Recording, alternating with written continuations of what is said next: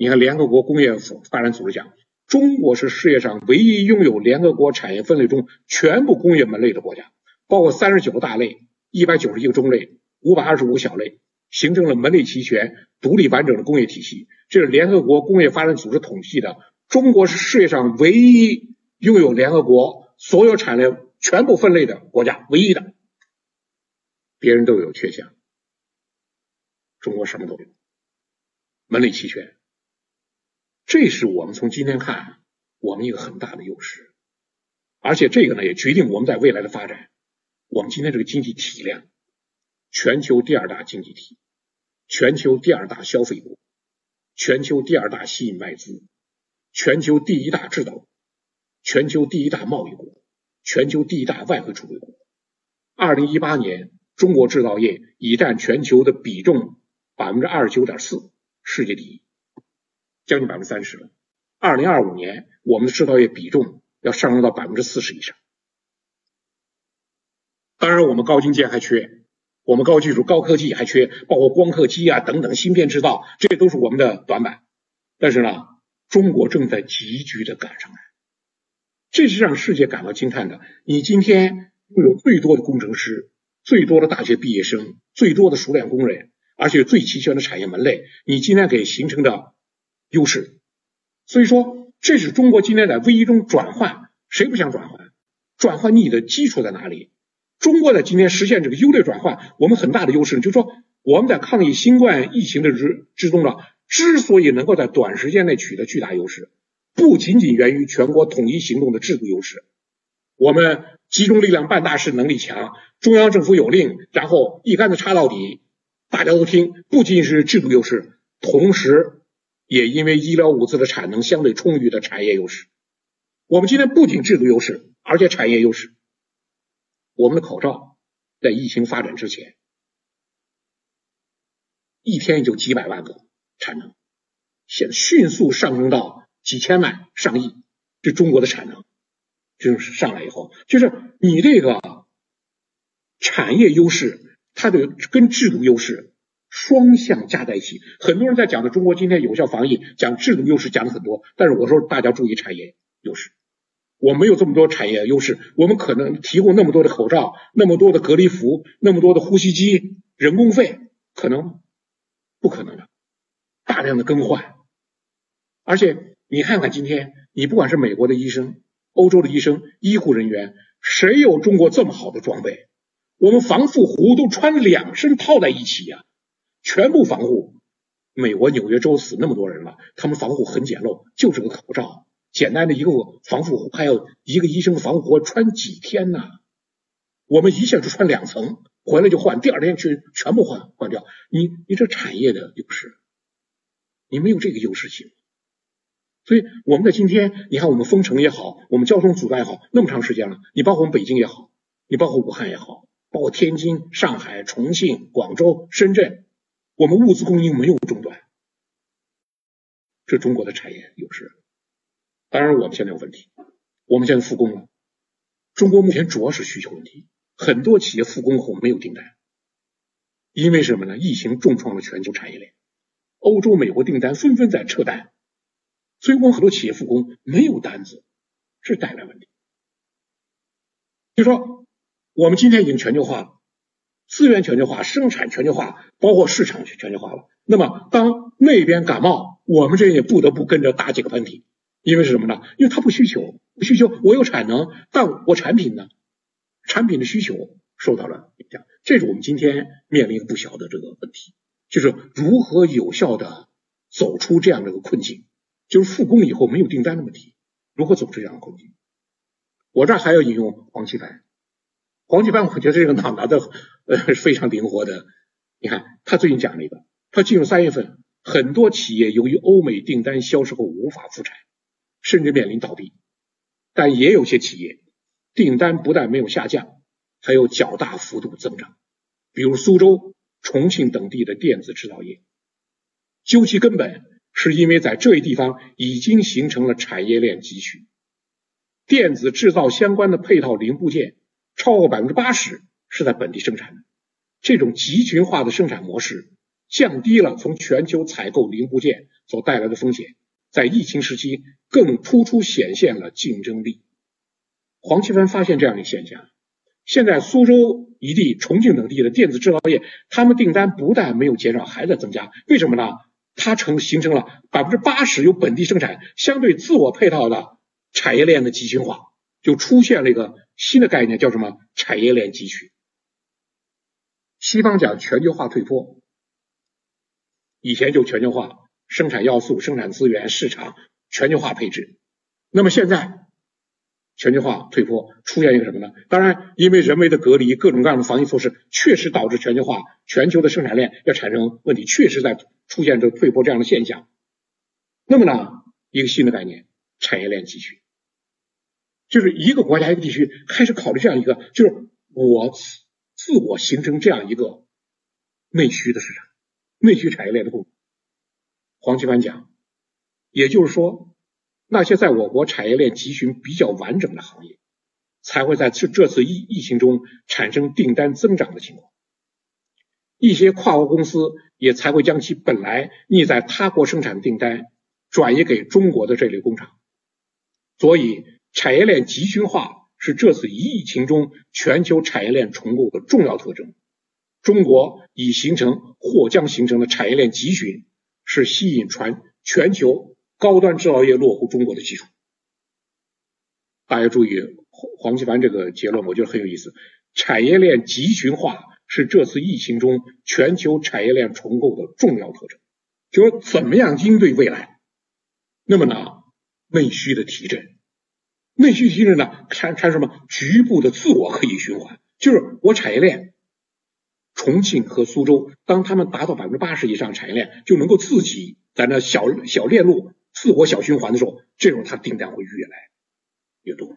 而且呢，当你受外界影响越来越小、越来越少，你形成了一个产业链集群的话了，集群之之后呢，产生一种正反馈，你的订单会变得越来越多，因为你的市场是可靠的。不会出现这样的现象，因为我订你的货，你无法生产，所以我不订你了。那么今天出现出出现这问题，你看，我就举个呃比较跨界的例子啊，就这样例子，我们曾经订，我们在生产我们的运输机之前，我们曾经订订过俄罗斯的一二七六，大量订购。我们当年没有想生产运二零，我们想大量订购机俄罗斯的一二七六，因为来的比较快嘛，也不用你自我研发了，从俄罗斯买来我们就能够装备了。我们大量订了，俄罗斯也签单了，给我们签了很大的单子，结果最后无法交货。为什么无法交货？因为一二七六运输机的，你比如说它的零部件生产厂商，在乌克兰的生产厂商，在白俄罗斯的生生产厂商倒闭了，或者转产了，它无法提供有效的零配件，以致俄罗斯无法生产那么大量的一二七六，以致中国的订单最后不得不取消。你还出出现这样的这个问题，就是俄罗斯的产业链，它的一二七六产业链，它是原来在苏联内部嘛，白俄罗斯和乌克兰都在苏联内部。当它出现这样的情况之后，它也无法提供产品了。我说呢，一个是我们现在订单数量下降，另外，当有人向你订货的时候，你说，哎呀，对不起，我这个中间一个链路要经过欧洲，他呢给我半成品来不了，我这也不能向你提供，那人家订单就走了。当你形成一个相对自我完善的这样一个产业链的集群化，人家给你订东西，你拿出来的时候，你订单会逐步的增加，而且会一步步上来，所以这是未来一个趋势。黄奇帆讲，新冠肺炎的疫情是人类的灾难，但也是全球产业链转型升级的机会。中国要抓住欧美部分停产、欧美部分产业停摆、经济衰退的机会，加快引资补链。在珠三角、京津冀、长三角、成渝双城经济圈等地区，重点打造一批空间上高度集聚、上下游紧密协同、供应链集约高效、规模达几千亿以至上万亿的战略新兴产业链集群。这是我们未来的发展。你说今天困难，大家都很困难，美国今天也很困难，欧洲也很困难。传统的产业大国德国、日本都很困难，我们难不难？我们也很难。但是呢，黄奇帆讲，我们就要抓住欧美部分产业停摆、经济衰退的机会，加快引资补链。我觉得这是我们可以加以高度关注的，我们一个未来的发展的重要的方向。黄奇帆说：“中国接纳全球产业链、打造产业链集群的过程，将会获得大量国际资金支持。就大家流动性提到那么高的时候，这个热钱干什么？到哪儿去获取利润？”黄学凡就讲了：“我们抓住机会，做到什么呢？做到引资补链、引资扩链。”加速中国完成四大经济圈产业链集群建设。四大经济圈就是长三角、珠三角、京津冀、成渝双城经济圈，完成了四大经济圈的产业链集群建设。他讲，随着疫情发展，更多外商将会看到中中国产业链集群市场的发展前景，愿意将资金投给准备加入中国产业链集群的企业。这种趋势将。中国带来资本市场发展和建立产业的百年不遇的历史机遇。黄奇帆提了两个百年不遇，现在是吸引国际资金的百年不遇的机遇，现在是打造产业链集群的百年不遇的历史机遇。所以，当我们很多人在讲我们正在面临百年不遇的重大灾难。黄奇帆讲，的确，谁也不否认，新冠疫情给全世界造成影响，给全世界国际政治、经济、文化、社会、卫生所带来严重冲击，是百年不遇的历史灾难。但里面呢，黄奇帆在里面看到百年不遇的历史机遇。我们怎么样完成升级换代？怎么样完成产业企业的改造？那么这是一个，而且怎么样完善我们自己的这产业链集群的建设，使我们下一步获得更加有利的、更加坚实发展。不管全球化继续往高峰攀登也好，全球化退坡也好，我们都居于进可攻、退可守这样的地位。我觉得黄奇帆这话对我们做出了很大的一种提示，就在这个灾难的情况下都没有做做出提示。孙子兵法，孙子讲的话，故兵无常势。水无常形，能因敌变化而取胜者为之神。一切都是动态的，社会是动态的，发展是动态的，灾难是动态的，胜利也是动态的。就兵无常势，水无常形。谁能够因敌变化而取胜，为之神。真正的高手在变化中取胜，真正的高手在动荡中取胜。真正的高手在灾难中取胜，而不是所有条件具备，我昂首阔步获得胜利。天下没有那样便宜事。当大多数人都失败的时候，没有胜利吗？当国际货币基金组织讲的世界一百七十多个国家经济都在下滑，收入都在下降的时候，我说你看我们没有新的机遇吗？我们照样是有的。这里面就中国的基础，就习近平主义讲的呀。中国经济是片大海，不是一个小池塘。狂风骤雨可以掀翻小池塘，但不能掀翻大海。有人讲船小好掉头，但我说你要注意，船大才好抗风浪。中国经济的规模，无疑我们是要大船，这个船非常大，这个船抗击能力很强。我们这个船上，今天有些人张慌失措，套救生圈的。弄救生艇的都有，但是我说你的救生圈、救生艇放到海里，你要被淹死的。你看我们的船，中国体量非常大，我们的基础非常强。我们今天有灾难是属于眼前的，我们度过这个调整期，有效的调整，我们就能够摆脱出来。所以我这儿呢，给大家讲这么几句话：改变源于意外。其实我们很多都不喜欢意外，那么谁讲？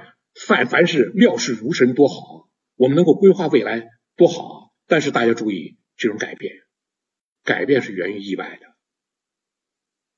意外不是设计出来的。我觉得人的一生，一个企业的经历的过程，一个国家、一个社会经历过程，它都是很多意外。你说哪个意外是设计出来？你突然发生了交通事故了，你突然得病了，突然间下雨了，突然之间。你的这个产业链出现问题了，这都是意外，意外不是设计出来的。第二点，没有意外就没有改变。我们的改变，大家注意是意外大陆，为什么？因为人的惰性，你看个人的惰性能发展到企业的惰性、社会的惰性、国家的惰性，就是为什么叫呃这个呃死于安乐呢？安乐很好，它产生惰性，而且人是天生趋利避避害的，都是。能懒我何必那么勤呢？我能不做我何必去做呢？意外产生第一推动，迫你离开老路。有意外，你必须得振奋，你必须得发奋起来，你必须得调动你全身的力量。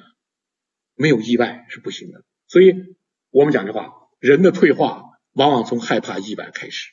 我们有人这样讲呢：年轻人不怕意外，有意外他呢他有恢复的资本；老年人怕意外。我觉得也不一定。我觉得你说我们今天举个很极端的例子，你说特朗普怕吗？你看特朗普那个应对，不管是真话还是谎言交叉在一起，怼媒体、怼记者，骂这个骂那个，他在意外中展示了他。你不管怎么样，这个人展示出他强大的意志的能力，他对稳定美国的国家的国民情绪也起到一些作用。你不管是谎言也好，他这真真的假的，他全来。所以说，为什么美国死人那么多？疫情发展那么严重，特朗普的支持率还在上升。就是有些时候，他就拿他这一种精神状态，它稳定社会，不要慌乱，就排除这个意外的因素。所以我们说有这话，人的退化往往从害怕意外开始。第二，所有东西，所有东西皆已知，奋斗精神早已泯灭。什么都知道了，还奋斗它干什么呢？你为什么要奋斗？正因为存存在不可知，正因为我有成功的可能，也有失败的可能，我有前进的可能，也有倒退可能，所以我要奋斗。如果什么都知道了，你还奋斗干什么？第三句话，没有外部刺激，任何物种都会衰退。为什么我们鱼缸里放条黑鱼啊？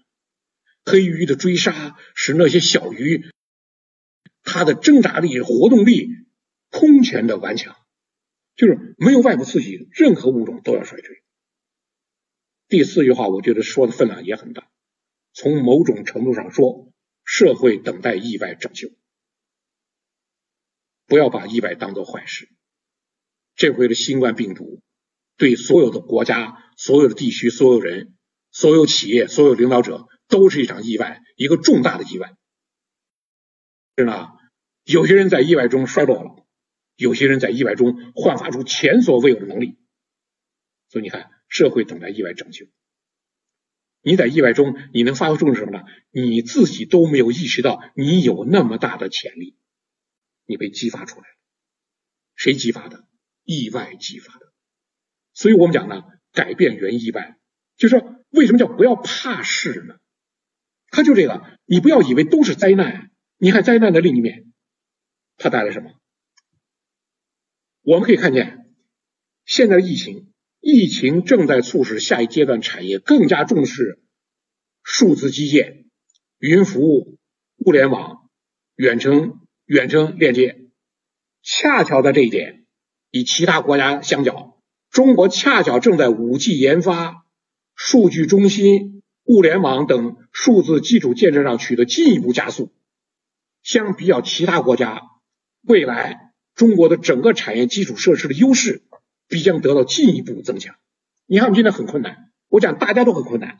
我们企业复苏，我们复活，我们生存，我们变革，而且我们这个基础，中国的五 G 建设、大数据、物联网这些很多都走在世界前面，而且这些进入到我们产业。你今天说，不管美国社会、欧洲社会，像这个数字化基础设施进入到产业基础的，以中国为最。这是我们今天在未来形成未来中国产业基础设施的优势，这优势进一步的增强。所以，我们今天比较看呢，我们的困难大多的主要集中在眼前，我们的前景是未来。你要比较起欧美来看呢，他们目前有困难，其实他们目前产业复工啊，他们这他们可能眼前困难，他们复工以后可能困难比我们小一些，但他们前景。因为他前景这个基础设施，它肯定要落在中国之后，这是我们未来一个重大前景。所以，呃，我最后呢准备收尾的时候呢，呃，讲恩格斯的这句话。恩格斯讲，没有哪一次巨大的历史灾难不是以历史进步为补偿。这句话也很有味道。灾难不是摧毁一切，灾难中有凤凰涅槃，灾难中有很多新的因素在生长。灾难中摧毁的东西不一定都是向上的，灾难中要摧毁很多腐朽的东西，本来已经朽掉了，它要摧毁的。那么呢，就像恩格斯讲的，没有哪一次巨大的历史灾难不是以历史的进步作为补偿。那么在恩格斯这句话呢，我后面呢我自己也加了那那一句，作为今天呢讲课给给大家的最后的那一句：灾难不由我们选择，道路却由我们开辟。我们无法规避，就说非典我不想要它也好，新冠病毒我不想要它好。不以人的主观意志为转移，我不想停工，我不想接不到订单，不以人的主观意志为转移，他来了，我们的选择什么呢？他来了，道路由我们选择，我们怎样的应对，我们怎么样的前进，我们怎样的获胜，主动权操之在我。就说呢，最终我们看见很多因素我们无法左右，但我们的命运我们依然能够左右，我们能通过我们的努力，通过我们的奋斗，通过。充分的利用中国现有的给企业发展提供的所有有利的因素，我们一定能够从这个灾难中呢挣脱出来，获得更大的发展。谢谢大家。